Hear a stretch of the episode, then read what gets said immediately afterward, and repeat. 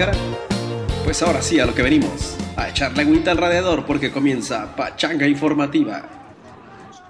¿Qué rollo, raza? Ya estamos una vez más en este podcast Pachanga Informativa. Buenas tardes, sabadito. Sabadito de carne asada, sabadito de mariscos, aguachilitos, ceviches, para platicar un poquito con sus compas, familia, de esta temática que traemos el día de hoy. Antes de iniciar con la temática, voy a presentar a, nuestros panelistas y expertos en, estos temas para andar profundamente eh, en esta modalidad, en este podcast social. Saludo con mucho gusto a compa Saúl. ¿Cómo está, compa Saúl? ¿Qué onda, compa? Bien, bien, aquí, apenas despertando a la pura hora para llegarle a la pachanga. ¿Qué acción? ¿Cómo anda? Compa Franco, ¿cómo está por Tijuana? ¿Qué tal? Buenos días, buenas tardes, buenas noches, donde, que, desde donde nos escuchen. Gracias por, por escucharnos y estamos aquí en un día más con este tema muy interesante. Y la casa está llena. Hoy tenemos eh, a dos personajes, dos personalidades también que entienden mucho el mundo del fútbol, que es precisamente nuestro tema. Eh, y en Ensenada está con nosotros nuestro compa Hansel Mendoza de Podio Media MX, el cual tenemos el honor de presentar y con mucho orgullo les digo que afortunadamente nos tocó jugar juntos, jugar muchos, muchos este, torneos totales, regionales, Hansel, ¿cómo estás? Eh, muy bien, muy bien, muchas gracias. Este, sí, Pedro, eh, nos tocó jugar por ahí en universidades nacionales, también regionales, estatales. Eh, muy contento con la invitación y pues a darle a este tema que está muy interesante. Agradecemos mucho, Hansel, que nos hayas aceptado esta invitación. Y también tenemos una, un entorno más nacional. Hemos tratado de, abarcar un poquito más con esta instancia de la tecnología y hemos invitado también a un, a un amigazo desde la capital del estado, en Sinaloa, Omar López, ¿cómo estás, Omar? ¿Qué onda, mi Peter? Muy bien, muy bien, gracias. Saludos a todos. Aquí debutando y, listo para echar la, la, platicada. Excelente. Omar también le entiende mucho al fútbol, te ha dedicado también mucho tiempo a esto y comparte esta pasión con la profesión, además ayudando, ayudando a las comunidades por allá en Sinaloa. Muchísimas gracias, Omar, por tomar la llamada y por atender este tema. Gracias, Peter. Para iniciar, quisiera entrar calentito, que entrar en calor. Acá andamos echándole agüita al radiador ya.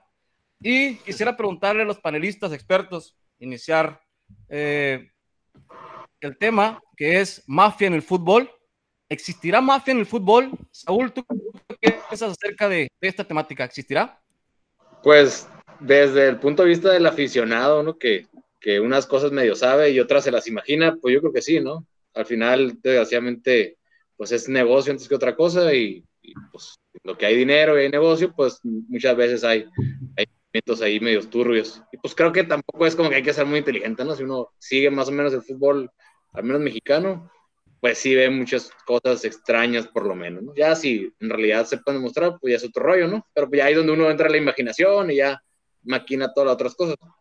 Pero pues no sé, los muchachos a ver qué nos platiquen, qué ellos cómo la ven. Pero yo digo que sí, que sí va a haber y bastantito en México. Bastante. ¿Qué piensas, Franco, acerca de esto?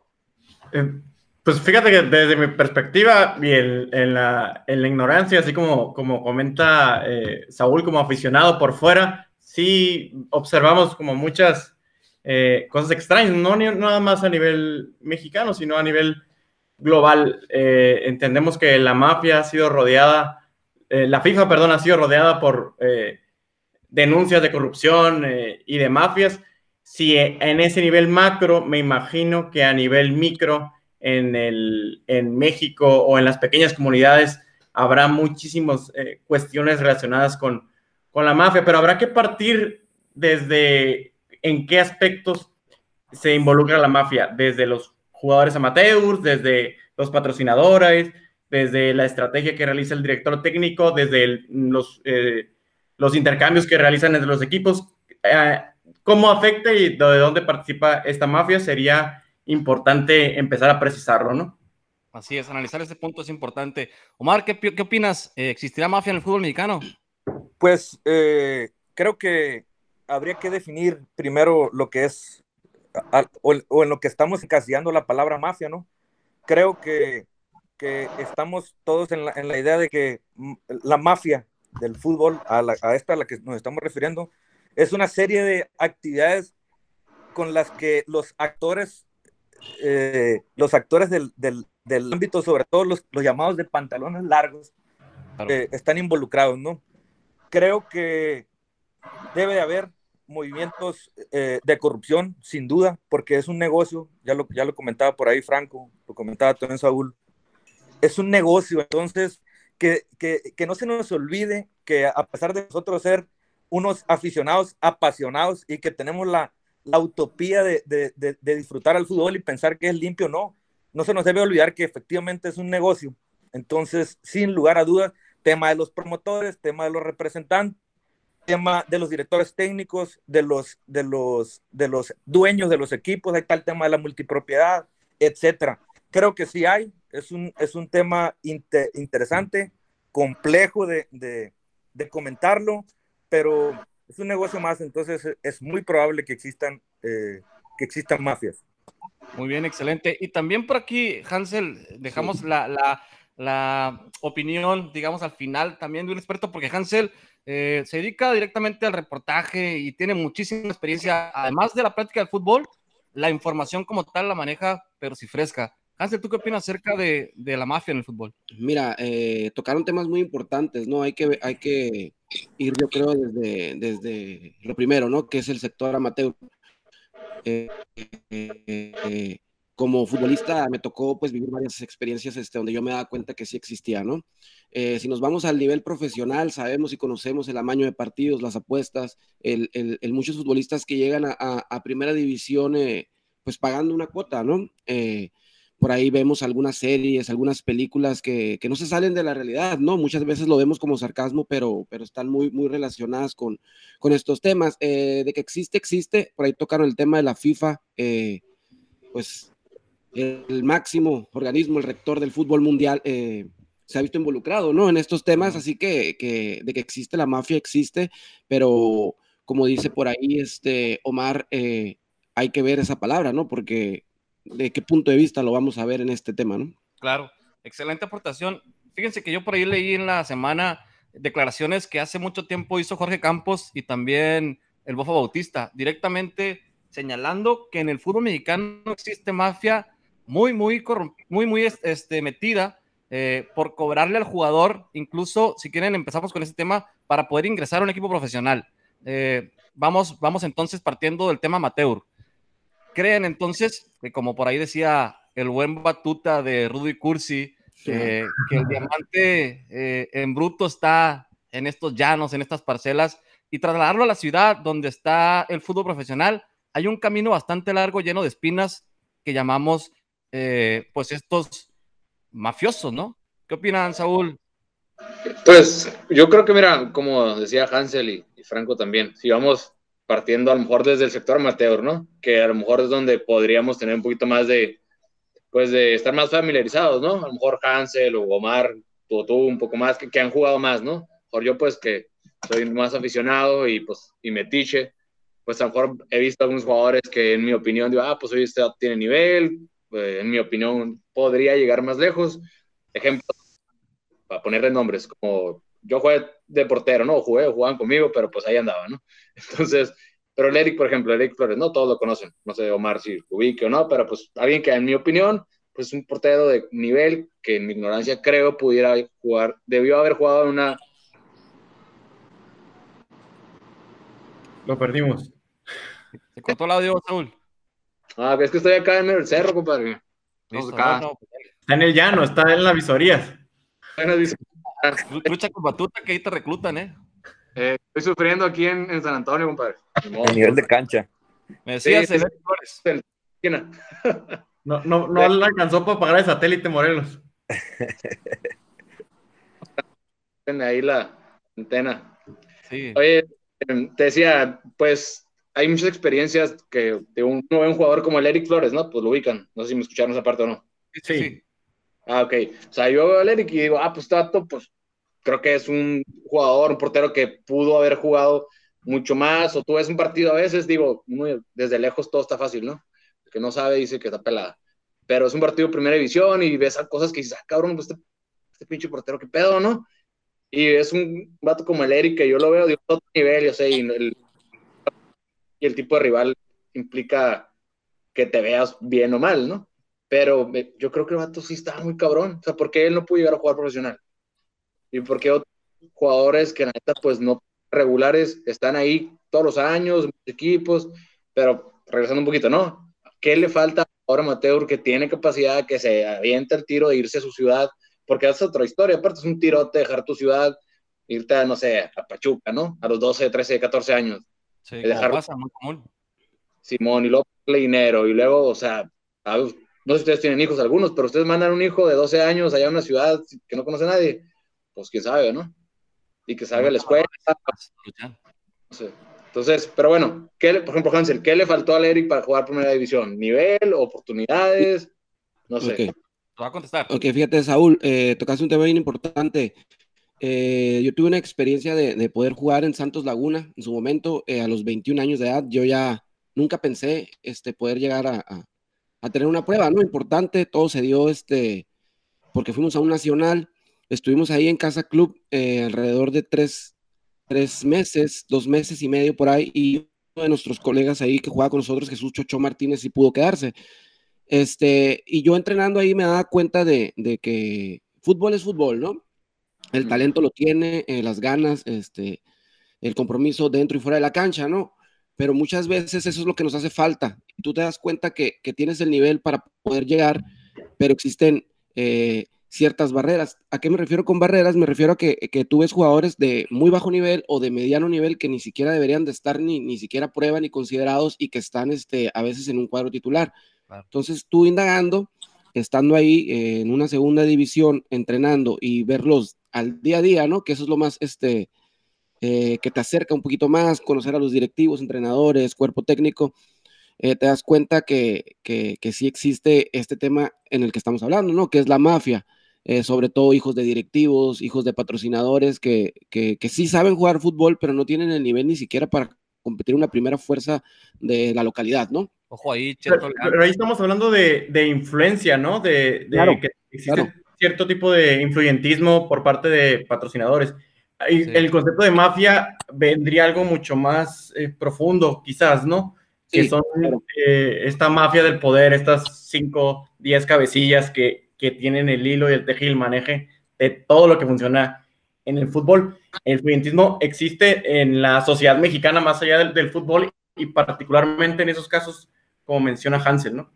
que se da, ¿no? Omar, este, ¿tú qué opinas? Eh, en Sinaloa, por ejemplo, que es una tierra muy competitiva en cuanto al fútbol eh, y que produce muchísimos jugadores, yo estoy seguro que ahí fácil, fácil, salen tres equipos. Este, sin embargo, creo que también la salida de jugadores de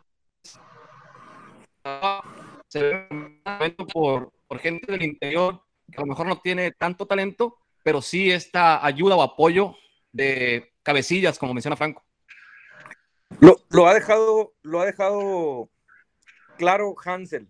Él que tuvo la, oportunidad de verlo, de, ver direct- directamente ese fenómeno del, de las influencias en el fútbol, sobre todo con los morros que, se incorporan o que van llegando a un, equipo de, profesional.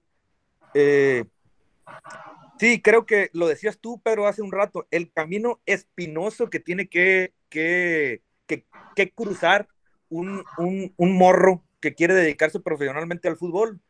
Lo, lo decía por ahí también este Saúl, ahorita que hablaba del, del, del, del, del portero, perdón, de, de, de Ensenada, que tenía calidad, pero finalmente no, no, no pasa. Lo vemos a diario, lo vemos a diario. Tenemos compañeros, todos hemos, hemos compartido cancha con uno o dos eh, de esos diamantes en bruto que están en, en el, en el llano. Los hemos visto, pero eh, el camino es muy complicado. Ah, ayer o antier leía, estaba viendo un video que Rafa Puente, el papá, no el, no el técnico malo del Atlas, decía, Por cierto, Eh, la- que, Siento que no decía es tan mal. que- va al Atlas. Locutor y, locutor y actor. af- afortunadamente ya lo corrieron al cabrón porque qué bárbaro, ¿no? Yo, yo lo veo al Atlas. Este, Están en extinción, uno de los aficionados en extinción. Decía, decía Rafa Puente que, que hay 13 promotores o representantes en México, eh, o había en aquel entonces, eh, registrados ante FIFA, pero que esos 13, esos 13 n- ninguno de ellos era de los más destacados. Hablaba, hablaba, por ejemplo, de un gringo que se llama, que se llama Taylor, no sé qué cosa, Greg Taylor, algo así. Greg Taylor. Eh, que el vato tenía como seis o siete eh, representantes que se dedicaban a reclutar jugadores, sobre todo sudamericanos, uruguayos, argentinos, chilenos, eh, brasileños. A los, los, los, los, inflaba, por ejemplo, ponían el caso ahí de un jugador del, del, del Querétaro, no sé, acumuló como 500 minutos y, y, y, lo compraron en 5 millones de dólares.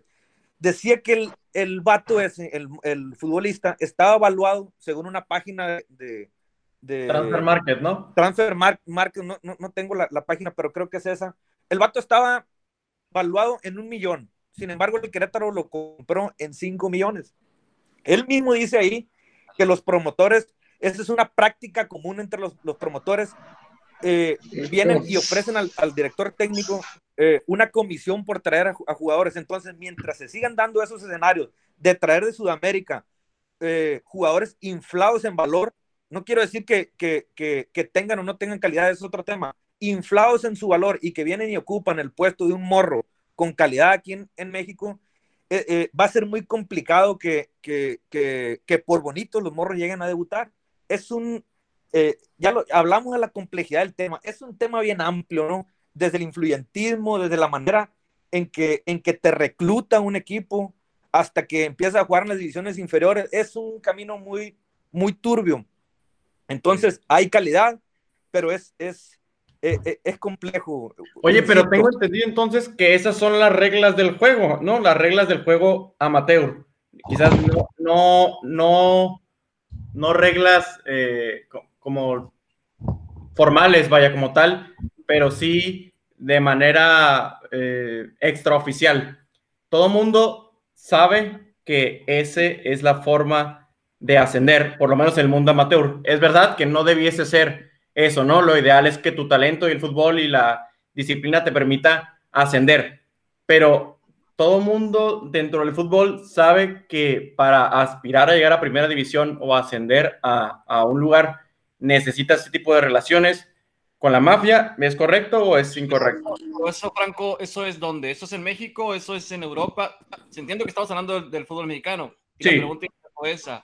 ¿Ya estás aceptando entonces que la mafia en México existe? ¿Por qué entras al juego con ese sentido? Pues parece que todos coincidimos que sí existe. Y si existe, por, por, lo menos los que han jugado fútbol saben que esas son las reglas. Que la regla no es, más bien, que la regla general no es eres talentoso y vas a llegar al primer equipo. No, eres talentoso y hay una serie de circunstancias alrededor que tienes que cumplir para llegar al primer equipo. Fíjate, perdón, eh, perdón, sí, Pedro. No, fíjate, eh, el talento siempre ha existido. Por lo el, el futbolista mexicano eh, carece de mentalidad. El futbolista talentoso es indisciplinado. Eh, por eso no llega en ocasiones, ¿no?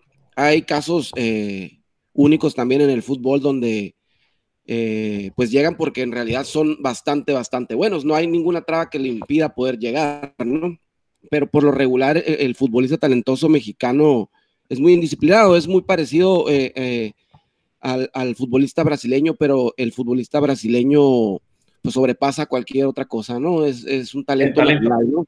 Sí. Entonces, este, yo creo que una de las trabas importantes en el fútbol mexicano para que no pueda llegar, eh, independientemente de la mafia o no, es la mentalidad del futbolista, ¿no?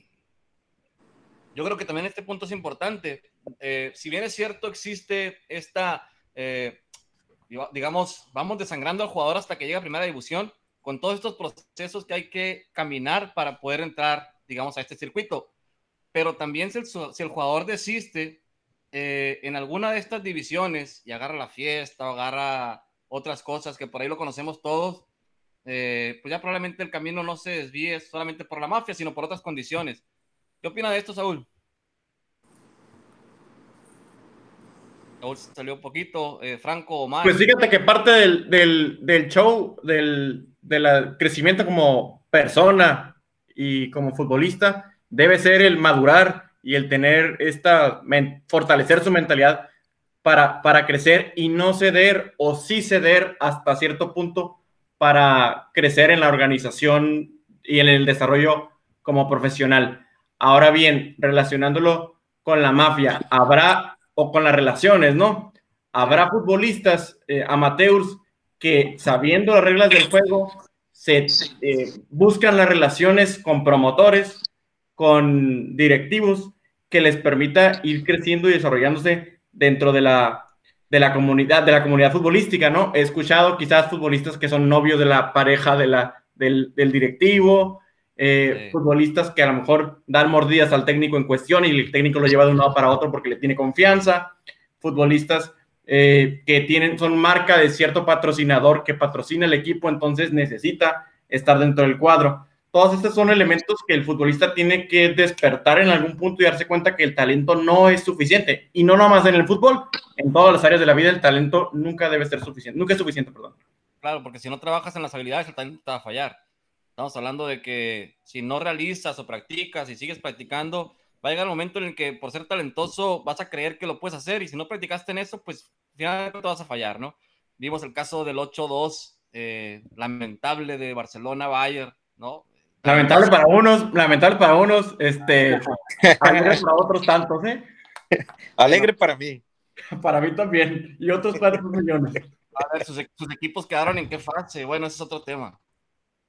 Este, la, la, la idea de este, de este tema de, de, la mafia en fútbol, yo creo que también pasa un poquito eh, por el hecho de que eh, siempre hay el directivo que se quiere adueñar de, de este entorno. Lo vemos, hay un, un, directivo por ahí de Cruz Azul, no recuerdo el nombre, que, que representa a muchos jugadores, y lo decía Hansel hace un momento, la gente, o, o, Omar creo que también lo mencionó por ahí un poquito, de, de jugadores de Sudamérica que llegan siendo solamente sudamericanos y tienen que jugar Hansel, tú por ahí te tocó vivir esta experiencia muy de cerca con, con Santo Laguna y en otros terrenos donde por ser argentino tienes beneficios. Sí, eh, eh, me tocó este, estar ahí en Santos y es un equipo que tiene extranjeros, ¿no? Claro.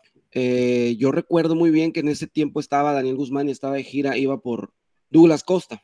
Iba por Douglas Costa, que, que pues, conocemos Buenísimo, actualmente. ¿no? El, el del Bayern, que ahora está en el Juventus. Ah, sí, sí, que, que, se lesiona bastante, ¿no? Pero es un jugadorazo, es un crack. Sí. Iba Tigres por él eh, y trajeron a otro futbolista. ¿Por qué? Porque, este, según era más bueno, pero estaba al final lesionado, ¿no? Y tenía que jugar y el vato nunca jugó, nunca nada. Y, y al final, pues, después se fue a Tigres Daniel Guzmán y vivió la misma cosa. Él siempre quiso a Douglas Costa, ¿no? Pero le vendieron a otro. Entonces, eh, cuando llega un, jugador extranjero que, que, que, en realidad, pues, como yo se los comentaba, el nivel, el nivel es fútbol, fútbol y el que es talentoso es talentoso, ¿no? Aquí en China. Pero este, sí te imponen jugadores, ¿no? Sí se ve, se ve que tiene que jugar. Eh, yo miraba entrenar a, a, a, ¿por qué no decirlo?, al primer equipo, a, a yo miraba en ese tiempo en mejor forma a Uribe Peralta que a Matías Bozo. No digo que sea un jugador malo, ¿no? No digo que sea un jugador malo, pero yo miraba entrenar a, a, a Oribe Peralta, que después se convirtió en figura tras la salida de, de Matías Bozo, ¿no? Entonces, caso curioso, eh, tenía que jugar en Matías Bozo, un jugador que la verdad, este, pues no le gustaba entrenar, o sea, tú lo veías y si, si hacían un circuito de correr alrededor de la cancha para terminar un entrenamiento, le daban dos o tres, cuatro vueltas, ¿no? Mirabas a la chita Ludueña, que es, él se co cocina aparte, o sea, sí fue un crackzote, pero sentado arriba del balón, pues entonces, este, eh, por ahí le preguntaban, eh, un camarada que, que, andaba con nosotros por ahí, eh, Guillermo Lenchoni, eh, un promotor deportivo aquí en Senada que ya se desligó del fútbol, pero, pero ahí anda, un saludo para Guillermo Lenchoni. Le preguntaba, son compadres, le preguntaba detrás de, de, de, los entrenamientos, oye, pero ¿por qué el achita lo dueña, este, pues, pues, ¿por qué no decirlo? Porque es huevón. Sí. Y decía el director técnico, Daniel Guzmán, déjalo, es un crack. Ay, Entonces, no sé a qué se refería este, este, eh, pues sí, sí sacaba las papas al fuego, jugaba muy bien y todo, pero pues tenía que jugar, ¿no? Tenía que jugar y, y sí era muy talentoso, pero ese, ese dato eh, de ver a Uribe Peralta eh, romperla en los entrenamientos, eh, partirse la madre, ¿por qué no decirlo? Por buscar un lugar, este, cuando apenas iba pues despegar su carrera después, unos años después ahí con Santos, eh, tú lo ves, este, a los otros jugadores llegar en un Mercedes, llegar en, en, en, en, camionetas y Oribe Peralta en un carro, pues traía un eclipse y no era muy nuevo, pues sí me entiendes, claro. pero pasa eso, sale Vicente Matías Bozo, le dan la oportunidad a un jugador mexicano que después se consolidó y que nos ha dado uno de los máximos logros eh, en la historia del fútbol, en la medalla olímpica con esos dos golazos, eh, que sí se puede, pues que el talento del mexicano sí se puede, pero esta onda de los extranjeros que en realidad eh, en ese equipo, pues yo sí veía que se imponía. Pues. Sí. Oye, Omar, ¿tú crees que, en México funcionemos como una especie de malinchismo en el fútbol mexicano? Es decir, le damos más importancia por solo ser extranjero a la persona que llega a Dorados, que lo vemos también como un equipo que está plagado de extranjeros, o estuvo plagado de extranjeros, que claro, en Dorados eh, hubo extranjeros de muchísima calidad. Este, ¿Cómo ves este tema de, de, de, la gente que le da poca importancia al mexicano? Sí, como dice el dicho, nadie es profeta en su tierra. Efectivamente, creo que es una conducta eh, normal, se pudiera decir que eh, que incluso los aficionados valoremos más o cometamos el error de valorar más a un, a un refuerzo extranjero que a un morro prometedor. Por ejemplo, aquí en, lo mencionabas a Dorados. Dorados, sí, efectivamente ha traído siempre, eh, se ha reforzado bien con los extranjeros. No, no, no, puedo decir que nos ha ido mal con los refuerzos extranjeros porque ha, ha habido, han pasado buenos futbolistas aquí. Eh, pero, por ejemplo, hace dos años estaba la Rata Bravo, no sé si se acuerdan, un centro delantero que vino a cobrar el cabrón, aquí no hizo nada, no sé si metió gol el cabrón. Eh, y, y, jugaba el, el, Canelito Angulo que ahora está en Chivas. Sí. Surgió de Dorados. Entonces, veías tú la diferencia, pinche morro, lo, la, la, energía que le metía al, al, partiéndose la madre, ya lo dijo ahorita Hansel, eh, partiéndose la madre para destacar. Y, y, pues nosotros queríamos eh, al, al, ver meter goles a la, a la, Rata Bravo, pues hasta le dieron la banda de capitán, si mal no recuerdo. Pero bueno, es un, es un, es un, es una serie de, de, de, de eventos que ensucian el, el, el tema del, del de, de, que el futbolista mexicano llegue a destacar. Estoy viendo en, en Netflix una serie que se llama Last Así. Chance. Ah, ya. Es de, de, de universidades gringas eh, que reclutan jugadores de fútbol americano. ¿no? Entonces, ahí te das cuenta que nosotros en México estamos a años luz de tener una organización deportiva eh, seria como en Estados Unidos. Por eso, incluso la liga de, de fútbol gringa, ahí va, viene, viene, eh, viene fortaleciéndose poco a poco. Va a llegar a ser un, un ligonón, ¿no? Igual que la NBA, igual que, que, que, que el, el, fútbol americano, etcétera. Entonces, lo, lo, que decía, la, el, en la universidad preparan al morro para ser, eh, más allá de, de, de, deportista de primer nivel, un, un, ciudadano de primer nivel. Por La ejemplo, por más chingón que sean los morros ahí, por más chingones que sean capitanes o el coreback del equipo, si no tiene un rendimiento académico bien, el vato no juega, no juega, pues. No, no Entonces, llega. Sí. no, no, no puede, no llega. Entonces, la, la seriedad que los gringos, por ejemplo, le dan a, a, las promesas deportivas está muy cabrón, por eso son, por eso son deportistas elite, los, los chingados gringos. Ahí vemos a Pulisic, es, el, es, es titular en el Chelsea, pues. Entonces, la, la, la, el, el, el, camino que, que, México sigue con sus, con, sus, con sus promesas deportivas no es el correcto. Por, ahí está el tema de del, del, del, tema cultural del futbolista mexicano. El cabrón no se prepara, ¿no? No se prepara, no estudia se dedica exclusivamente al fútbol. Luego, si, si, si, si nos ponemos quisquillosos con el tema, se retira el cabrón, se retira eh, y, y, y, queda prácticamente inhabilitado para desarrollarse eh, eh, económicamente. Si no sí, pone un, un negocito, hay, hay, el futbolista retirado ya anda valiendo madre, perdón por la expresión, pero es eso, porque no, no está formado culturalmente, pues. Sí, tiene que haber, creo que tiene que haber un equilibrio, ¿no? Más, más allá de, de, del talento deportivo que tenga cada uno de los, de los futbolistas, el buscar el, el, equilibrio, pero no solamente en lo personal con futbolista, ahora hablo del negocio del fútbol. El director o el directivo no nada más busca que su equipo gane, ¿no? A mí no me importaría que mi equipo gane, porque a mí lo que me importa es que mi equipo gane dinero, no gane partidos. Eh, tal es el caso, ahorita que, hablaron de Omar, Maradona no supongo que será el técnico de las grandes eh, bambalinas a nivel técnico, ¿no? Estratégico, pero eh, la directiva de Dorados trajo a Maradona por cuestiones extra fútbol que también son benéficas para el equipo, porque en, en uh, Dorados de Culiacán seguramente no lo conocían en Argentina. Cuando se le ocurrió venir a Maradona, a cambio de unos cuantos eh, ceros en su, en su cheque, eh, se empezó, ajá, generó este boom mediático. Entonces, tampoco, Roma, tampoco, y aquí es importante, ¿no? Como ustedes como exjugadores o jugadores, no hay que romantizar, romantizar el fútbol de llano, ¿no? O el, o el talento básico. Entiendo que es la materia bruta, pero Sí. no es el negocio del fútbol ni el show del fútbol. Claro, pero si hablamos de un crecimiento en el fútbol mexicano, tenemos que hablar de la parte formativa. Y si no tenemos clara esa parte, cre- creo yo, eh, a, a reserva de lo que me digan aquí Hansel y Omar, eh, vamos a seguir estancados porque no preparamos al jugador para la frustración, para el, el éxito, para pues tener un crecimiento importante en otras ligas incluso. Porque el jugador llega a primera división y muchos de ellos, el primer cheque los deslumbra. Sí, eh, eh, es un tema importante. Por ahí, este Club Pachuca con la Universidad del Fútbol lo empezó a hacer. Chivas también, este, hace que sus futbolistas, este, estudien. No los obliga, obviamente, ¿no? Pero tiene, eh, tiene esos programas.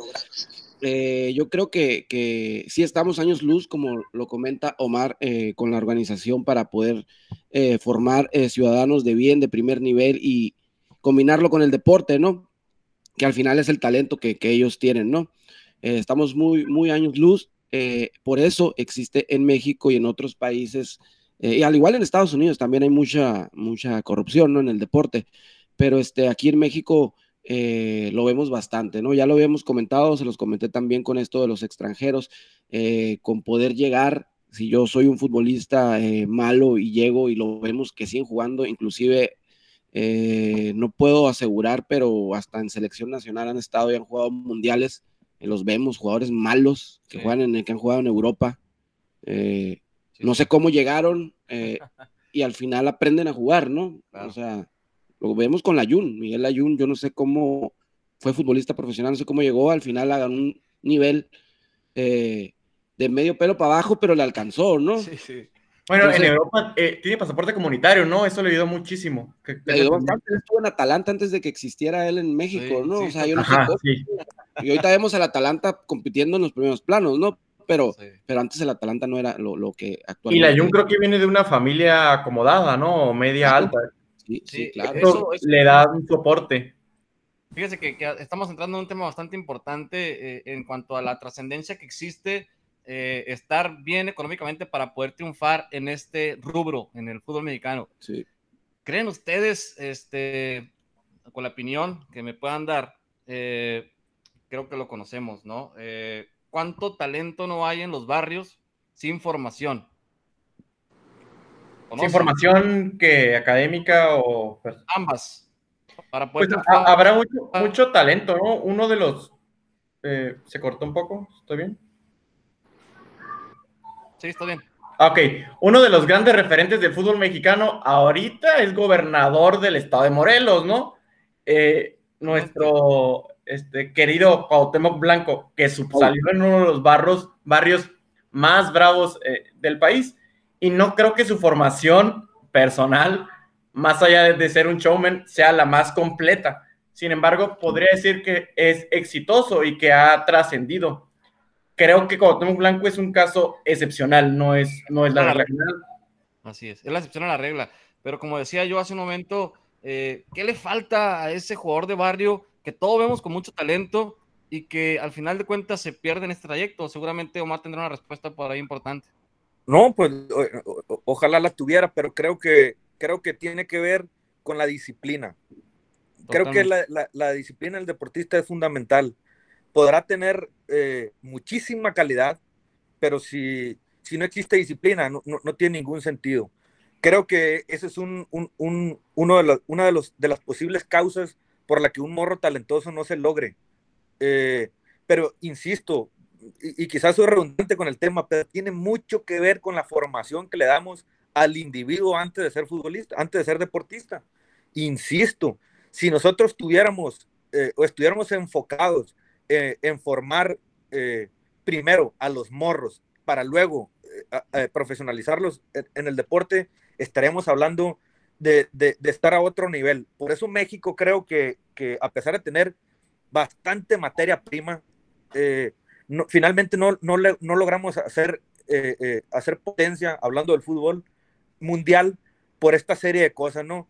y creo que en México, al igual que, que, en Sudamérica, el tema cultural de la formación del individuo antes de ser eh, profesional impacta, ¿no? Bastante.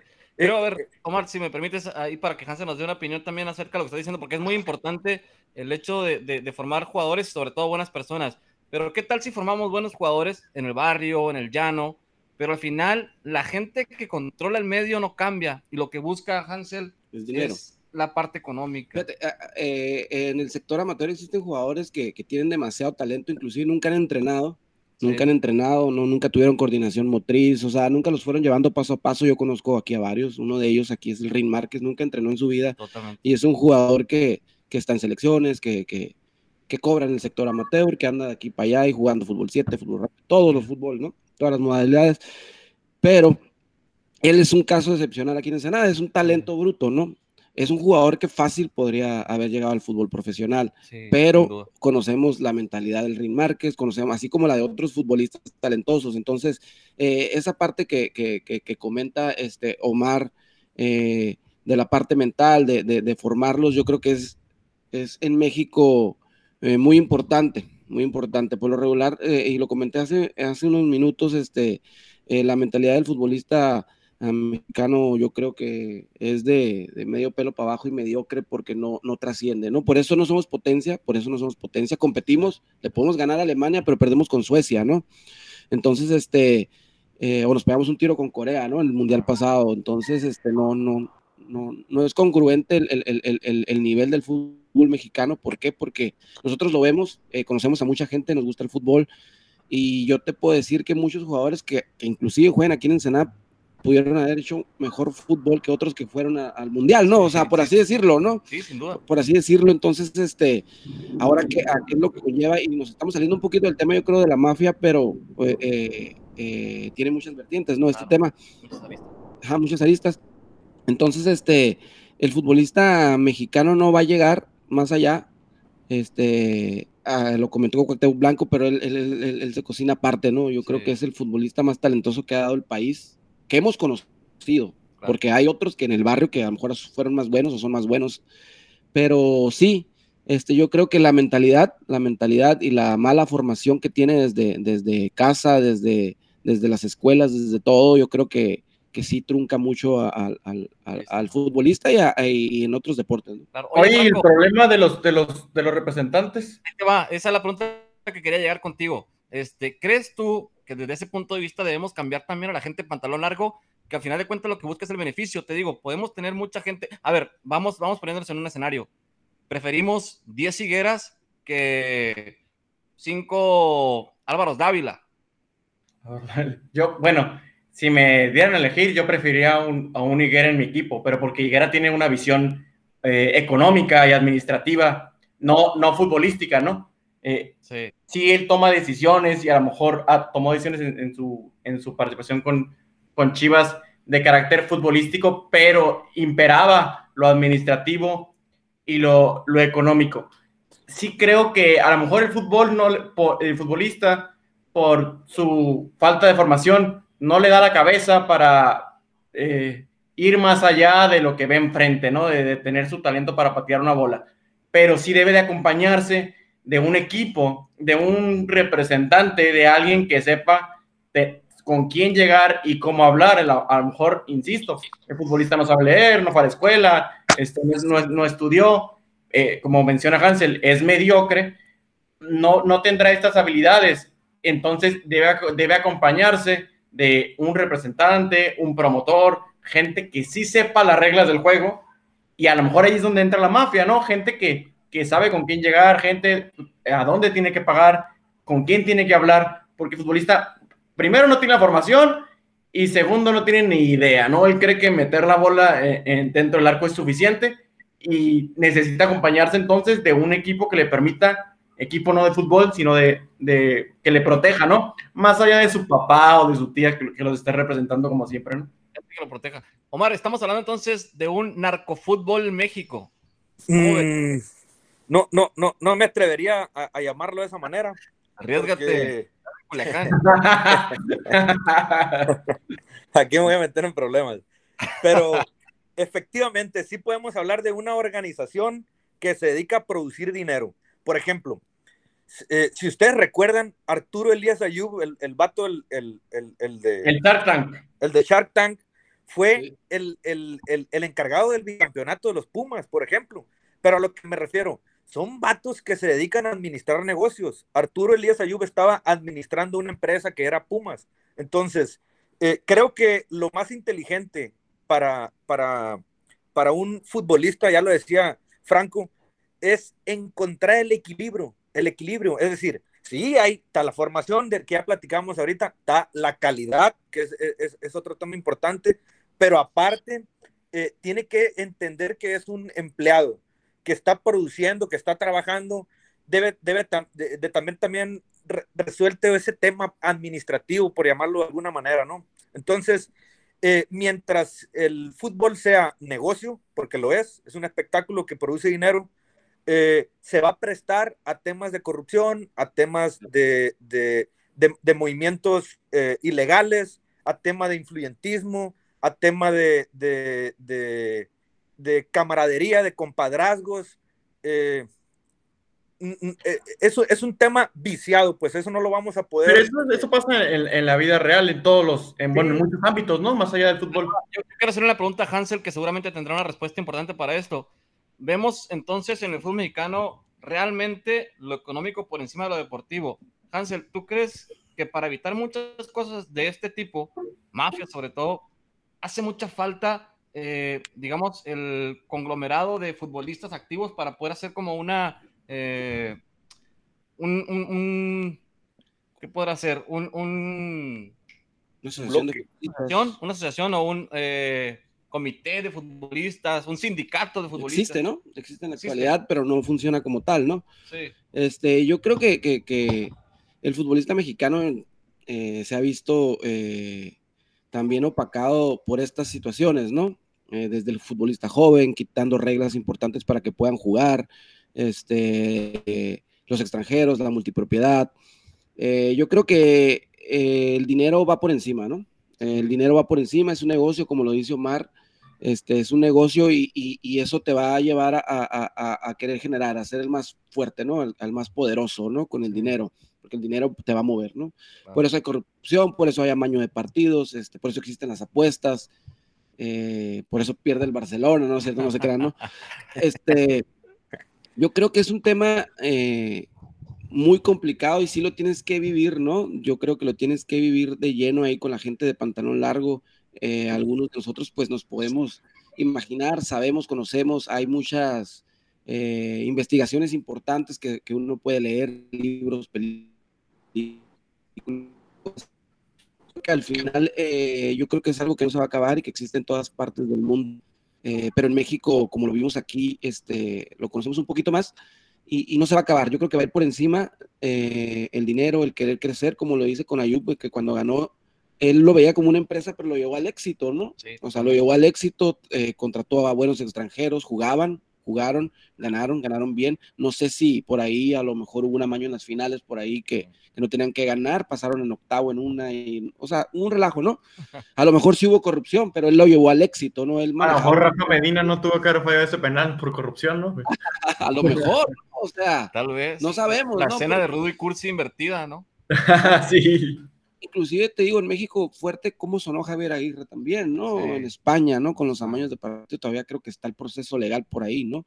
Entonces yo creo que, que pues trae una escuela también, ¿no? O sea, México es corrupción, lo vivimos cada quien en la parte donde vive y el fútbol, eh, el deporte nacional, eh, por tradición en México, yo creo que, que parte de todo esto, ¿no? Oye, Franco, como lo dice Hansel, eh, hablamos de un problema cultural totalmente también inmerso en el fútbol y que está permeando esta situación, como ha permeado muchas cosas en la vida.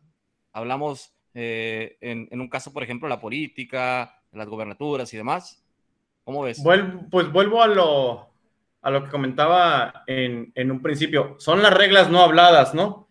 El pacto de caballeros eh, las reglas del juego que todos saben, pero nadie sabe, ¿no? Nadie las creó, pero ahí están. Y, los futbolistas, los jugadores deben de saber en amateurs, por lo menos que así se juega y por hasta que los mismos futbolistas, eh, mediante una asociación, pero fuerte, ¿no? No como la que existe actualmente, den el golpe sobre la mesa y digan, ya no quiero estas reglas, ya estuvo, van a poderse realizar el cambio. Las reglas existen, las reglas están y son vigentes y van a seguir hasta que ellos digan, ya estuvo, no me gusta. Pero también hay futbolistas que se ven beneficiados de ese tipo de, de actitudes. Futbolistas, como bien comentó, a lo mejor Layun, quizás Leaño, me suena a, alguno, eh, no se me ocurre otro. Cheto Leaño. Cheto Leaño. Capitán Leaño, ¿no? Malísimo. Sí, hay muchos jugadores que nosotros sí, como dice Marcel, dudamos en su momento de que hayan sufrido este proceso para poder llegar a primera división, como lo sufre mucha gente, ¿no? Eh, tratando de aportar dinero. Por ahí lo comentaban algunos futbolistas en su momento les tocó, ni modo, mocharse con el representante o, darle una cantidad a la persona que los llevó para poder jugar. Eso está cañón, ¿cómo ves, Omar? Sí, como, como lo eh, eh, creo que estamos de acuerdo todos en, esto, es un, es un tema eh, inevitable. El, tema del administrativo del fútbol no, va a dejar de existir de una, de una manera turbia, ¿no? Eh, es negocio, el, los representantes llevan sus comisiones, el, el, futbolista tiene que meterse incluso a esa dinámica si quiere, si quiere destacar. Eh, eh, creo que al futbolista mexicano le falta solidaridad para sí mismo, es decir, hace unos meses, quizá el año pasado, no estoy seguro, recuerdo que Rafa Márquez había empezado a, a, a organizar si mal mm. no recuerdo, junto con Salcido, junto con Ramón, Ramón Morales. Álvaro, Ortiz, ¿no? Creo, el de la América. Entonces estaban en la idea, en la lógica de organizarse, sobre todo para defender al futbolista mexicano. Pero ¿qué pasa inmediatamente después? De volada, eh, le cae una investigación por supuesta, eh, por supuesta, eh, no sé si lo relacionaban con el narco o no sé qué cosa. dinero, ¿no? Entonces, lavado de dinero, incluso tuvo por ahí problemas administrativos, tuvo que cerrar sus cuentas de redes sociales oficiales. Es decir, a ver, te estás organizando, cabrón, para defender, para organizar a la raza y empezar a defenderse. Ah, sí, pues te vamos a chingar. Entonces, creo que tiene que ver con eso. Ahí sí, ahí sí pudiera yo decir que pudiera, que, que, que, que estaríamos hablando de verdadera mafia dentro del fútbol. Sí, fíjate, Omar, ese mensaje fue muy fuerte, ¿no? Y muy contundente. A mí no me vas a andar haciendo desastres en el fútbol no me vas a andar eh, cambiando las reglas. Eh, y tan no me vas a mover que te voy a congelar todas tus cuentas bancarias. No me muevas porque yo te voy a controlar, ¿no? Eh, es como, como este tema, ¿no? de la Liga de Fútbol Mexicano, Liga MX, que nace después la Liga de Balompié Mexicano, que todavía no debuta eh, que la Liga MX le dijo a todos sus patrocinadores que si se iban con ellos, por ejemplo, un Coca-Cola, eh, Power y de esos fuertes, ¿no?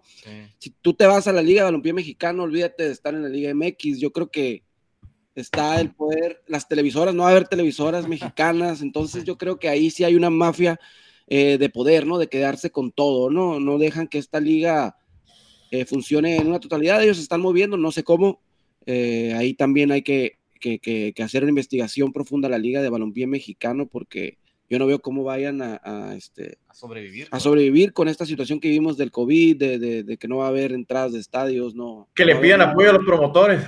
Exacto, ándale. Ahí a lo mejor los promotores no se tan beneficiados. O sea, cuando la Liga Mexicana se dio cuenta que, que otra gente se estaba organizando, eh, les dijo no, o sea, te voy a vetar, ¿no? O sea, no, TV Azteca, Televisa, que, que, sabemos que dominan el fútbol aquí, este, no, no pueden irse para allá, pues eh, no le van a dar otra oportunidad. Cuando vemos en Brasil, eh, el Brasileirao, otras ligas son cuatro o cinco ligas, ¿no?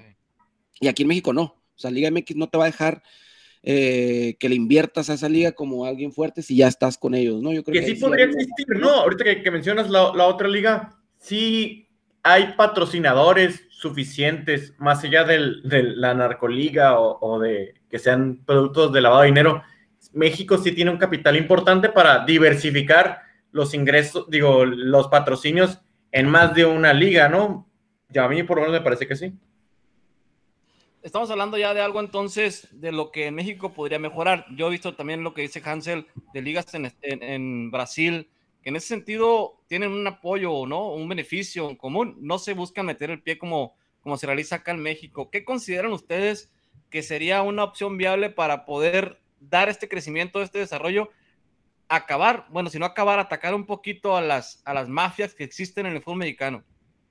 Me gusta la idea de, de, primero que se unan los futbolistas, que se unan de verdad, no, no, no, más allá de la asociación, eh, que den golpes fuertes sobre la mesa porque son los principales afectados, como paso uno. Sindicato. Omar. Sí, eh, creo que eh, eso puede ser fundamental, lo decía yo, cuando, cuando los futbolistas deciden empezar a organizarse para formar esta especie de sindicato de los derechos del futbolista, eh, es castigado de esa manera, te das cuenta que efectivamente la gente de pantalón largo ve en eso una, una posibilidad de, que su negocio se vea afectado y, les merme sus ingresos. Creo que si el futbolista mexicano se organiza, eh, puede ser eh, eh, favorable para el, para, el, para el espectáculo, ¿no? Sobre todo, estamos hablando como aficionados, ¿no? Creo que, creo que ese es el, el, el, escenario ideal, le decía yo, el, la utopía que tiene el aficionado de ver un, fútbol fregón en su país, pero que, que, que tiene que trabajar en la, en la organización, desde la organización, lo decía y lo vuelvo a repetir, el tema de la formación y, y, y bueno, creo que, que, que, el tema de, de la, la, estructura o la logística que maneja, por ejemplo, a mí me gusta un chingo Estados Unidos con su deportista, con sus deportistas, que nosotros lo pudiéramos tomar como modelo análogo, y, y, me refiero a nosotros, al fútbol mexicano, pues no somos actores directos, pero somos aficionados. Si nosotros llegáramos a aplicar el, el como modelo análogo el, el, la manera en la que, de, en la que Estados Unidos profesionaliza a sus deportistas, estaríamos hablando de dar un salto, ahora sí, para empezar, decía Hansel, para empezar a hacer potencia deportiva, no solamente en el fútbol. Sí, en ese tema creo que, que, se ha avanzado poco porque por ahí a Hansel, a un servidor, nos tocó compartir cancha en universidades, que es algo más o menos similar a lo que la ML hace, obviamente en otro nivel, en otro escenario, en otra escala, pero también creo que por ahí en la Universidad de Hansel le hace falta muchas cosas. Sí. De repente se le apoya poco al deportista, ¿no? Demasiado poco. Eh, el nivel de una universidad nacional que, que, tuvimos la fortuna de jugar en su momento es lo más cercano al fútbol profesional. Inclusive futbolistas eh, que son profesionales o que, que, están en alguna fuerza básica, que están estudiando, pueden ser registrados, ¿no? Lo permite el Conde. Entonces, este, son juegos de poder a poder con, con, con UNAM, con, con, la Universidad Autónoma, la Universidad de Valle en México, potencias, ¿no? Este, de hecho, la UAS es una, una potencia, eh, nos pegamos buenos tíos ahí, por, de hecho, inclusive eran las finales contra ellos y pasaban los dos finalistas a las universidades nacionales. Pero la estructura de la universidad en el apoyo al deportista es demasiado baja. Un ejemplo aquí en Baja California con la Universidad Autónoma, donde nosotros estudiamos, los cimarrones, la UABC, eh, becas deportivas pues prácticamente no existen, pues no existen, eh, eran seis en todo el estado, o sea, no, no, no, es posible, ¿no? Tantos deportes que se practican. Bueno, entonces la estructura eh, universitaria, como la maneja Estados Unidos para sus ligas de NBA, NFL, inclusive creo que ya lo están haciendo en MLS, pues nosotros estamos, yo creo, nos faltan 100 años, ¿no? yo creo, pero sí se puede tomar ese modelo, claro que sí, pero, pero yo creo que va a estar muy complicado. ¿Por qué? Porque existe el negocio del fútbol en México que sobrepasa cualquier organización este, eh, universitaria, eh, académica, lo que tú quieras llamarle. Yo creo que la veo imposible, ¿no? Así es, totalmente. Yo creo que, que, esta parte es muy importante porque, pues obviamente el, jugador que tiene la opción de estudiar, pero en el llano le pagan 5 mil pesos, no sé, cinco partidos, eh, y en la universidad la beca le dan de mil pesos, obviamente va a dejar la universidad tomando en cuenta de que este escenario que plantea la MLS se pueda replicar en México. A mí me tocó y tuve una experiencia muy, muy este, cercana con un, con un camarada de la UAS, por ejemplo, que le mando un saludo al Güero Mejía. Eh, él me decía, ¿sabes qué? Pero ¿cuánto le dan ustedes al mes? Yo le decía, no, pues nosotros entrenamos por amor. Este, y a ustedes, no, pues a nosotros nos dan eh, 3.500 y nos dan un departamento a cuatro camaradas y a mí. Entonces estamos hablando de un apoyo importante para, para el güey que quiere jugar por la universidad antes de irse al llano. Claro. ¿Cómo piensan ustedes este tema, Omar? Sí, creo, eh, estoy, eh, eh, estoy a favor de ese tema. Creo que si, las, si, si, el sistema universitario nacional le metiera energía a ese tema de las becas, creo que estaríamos matando dos pájaros de un tiro, ¿no?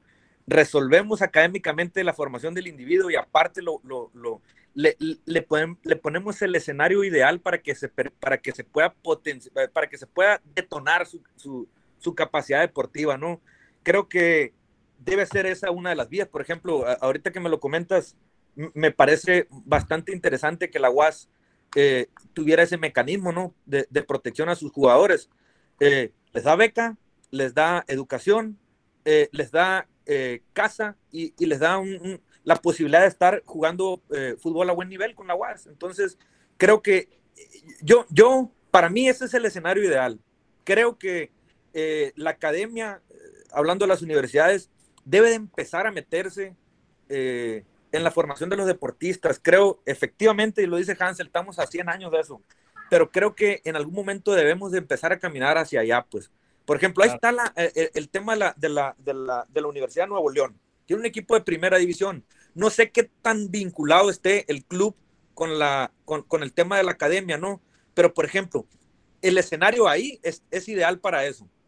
Eh, Yo creo que sea poco, ¿eh? Sea poco, es, sea poco la, la, vinculación ¿no? que hay con, con, Porque Tigres maneja muchísimo extranjero que, que, obviamente llega con esa calidad, que yo creo hay excepciones como estos equipos que, que bueno, ahí tú dices que, que le compites a un, a un Edu Vargas, a, a, a, un jugador como Guiñac, que realmente viene a rendir, y creo que en ese sentido tiene muchos ojos clínicos, pero hay otras universidades donde sí está más cañón. Para redondear este tema que seguramente pues va a dar muchísimo más de qué hablar porque es demasiado extenso eh, el solo hecho de, eh, digamos, a la mafia estancarla en un solo comentario, porque tiene muchísimas aristas y es muy importante que la gente que nos está viendo o nos está escuchando sepa que hay bastantes cosas detrás de una mafia. Hansel, eh, yo quisiera redondear el tema con algo que tú nos pudieras platicar para erradicar un poquito lo que hemos comentado en este podcast de lo que es la mafia y cómo poder, desde tu perspectiva, apoyar al futbolista mexicano. Ok.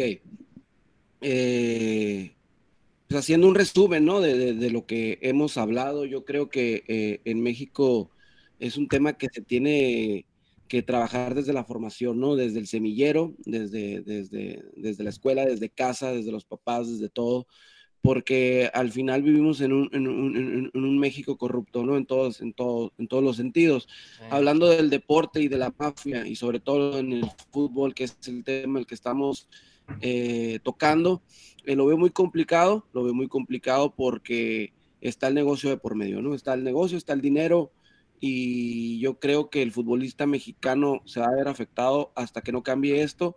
Eh, no vamos a ser potencia eh, mundial si no se trabaja en lo mental, en lo académico, en formar ciudadanos de bien, porque talento existe eh, y lo sabemos y, y, que compite a los máximos niveles México, pero se va a quedar estancado porque no tiene esa formación, esa idiosincrasia, ideología de querer ser exitoso, sino pensar en el mismo, ¿no? Yo creo que el deporte en México ha sobresalido individual y no colectivo por esa razón, ¿no? Totalmente. Ha redondeado muy bien el tema, Hansel, pero Franco, yo te quiero preguntar a ti, desde tu punto de vista, ¿qué hay que hacer desde dentro del fútbol mexicano para cambiar toda esta situación que permea de negro los talentos que hay en los barrios.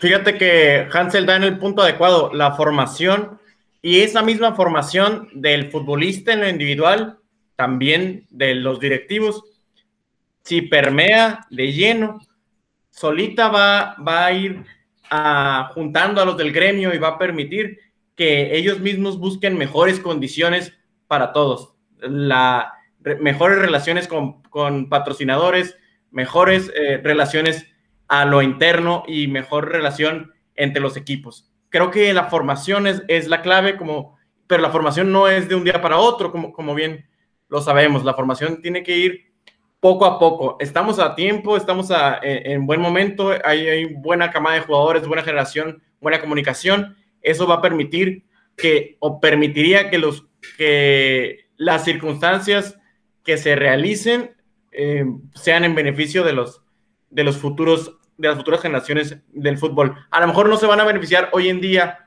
eh, de los cambios, pero sí que den pasos fuertes respecto de su formación, va a permitir eh, trascender en los cambios. Totalmente de acuerdo. Hemos hablado entonces mucho en este tema y, haciendo, haciendo mucho hincapié en la formación. Omar, te quisiera preguntar desde tu punto de vista, ¿qué hay que hacer aparte de, formar bien al, futbolista, de la parte eh, académica, de la parte mental? ¿Qué más hace falta para que nuestro fútbol desarrolle un poquito más y, sea competitivo como lo han hecho otras ligas eh, y que están también en crecimiento importante como la MLS que va, que va despuntando? Y yo también coincido contigo en que va a ser un ligo no, no. Eh, es muy complicado porque los, los, los, actores eh, del fútbol, por ejemplo, ahora en la mañana estaba leyendo, me llamó un chingo la atención, que a Tigres se le enfermaron de COVID sus tres porteros y el ah. Tuca Ferretti, antes de voltear a ver a alguno de los morros porteros, no sé, de la sub-17, sub-15, algún chavalillo que, tuve, que tenga por ahí 18, 19 años que esté en condiciones de porterear, eh, prefirió contratar a, un, portero más. Eh, no sé, creo que también mexicano, pero no de cantera tigre. Entonces le, hacen un contrato por ahí, creo que de dos años, para que venga y porteree, ¿no? Porque se quedó sin porteros. Entonces, mientras los actores eh, deportivos, los vatos que toman las decisiones, no cambian la manera de pensar, va a ser muy complicado, Pedro, eh, abatir el rezago del futbolista, de, los futbolistas mexicanos con calidad. Todo eso, por ejemplo, eh, en algún momento va, a venir impactando de manera negativa, por ejemplo, en la selección mexicana. Si no empiezas a, mover morros, a, promoverlos, a, enseñarnos a, los aficionados que hay morrillos por ahí con calidad en los equipos, eh, eh, el, el, tema de la selección va a ser más complicado, ¿no? No va a haber materia prima, Ojalá que los directores técnicos de la selección mexicana estén metidos siempre en un problema de, por ejemplo, no saber a qué, a qué portero convocar porque tienes cinco o seis porteros mexicanos con mucha calidad. Creo que mientras los, los hombres que toman, insisto, los hombres que toman las decisiones no cambien la manera de pensar y no empiecen a valorar al futbolista mexicano, eh, el fútbol mexicano no va a avanzar. Totalmente. Creo que hay que hacer un autoanálisis desde dentro de la Federación Mexicana de Fútbol para poder determinar y tomar decisiones importantes que den el giro como lo han dado otras ligas. Creo que la, la, federación en su momento ha sido muy egoísta con el hecho de, de, tener todavía dinosaurios que tomen decisiones importantes a favor, no de los clubes, no de los jóvenes, sino mismos, ¿no? Propios. Entonces eso va a ser muy, muy desgastante para, para el joven que quiera aspirar sobre todo llegar a, triunfar de, manera importante en la vida. Se nos está acabando el tiempo del podcast que hemos desarrollado el día de hoy. Eh, yo les quiero agradecer muchísimo, Hansel. Muchísimas gracias por, la atención. Gracias a ustedes. Omar, muchísimas gracias por, por, tomar la llamada y atendernos de esta manera emergente eh, y obviamente sustancial con tus aportaciones. No, al, contrario, mi Peter, muchas gracias. Franco, te agradezco mucho la tarde, como siempre, eh, en el desarrollo del panel.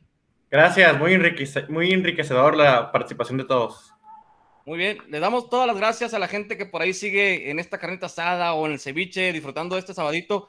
Que no se desconecten de la pachanga informativa, que nos sigan en redes sociales, YouTube, Instagram y además en Spotify para que discutan este tema como lo hemos discutido nosotros y que también aportemos desde nuestra perspectiva un grito de arena. Seguramente tenemos un compa que está jugando fútbol, seguramente tenemos a alguien que está dominando la pelota y poder darle ideas de cómo eh, trascender en este deporte que es tan bonito, pues va a formar... un promotor bueno, ¿no? Sí, sí, claro, totalmente. un padrino, un padrino. Para este lado. Eh, creo que eso es importante señalarlo a la gente y que también les agradecemos mucho el acompañamiento a todos. Nos vemos por acá el siguiente sábado. Muchísimas gracias. Estamos a la orden. Pachanga Informativa. Gracias. ¿Qué rollo, compas? Por hoy se nos terminó la agüita para el radiador, pero no las ganas de seguir echando la pachanga informativa. Hasta la próxima.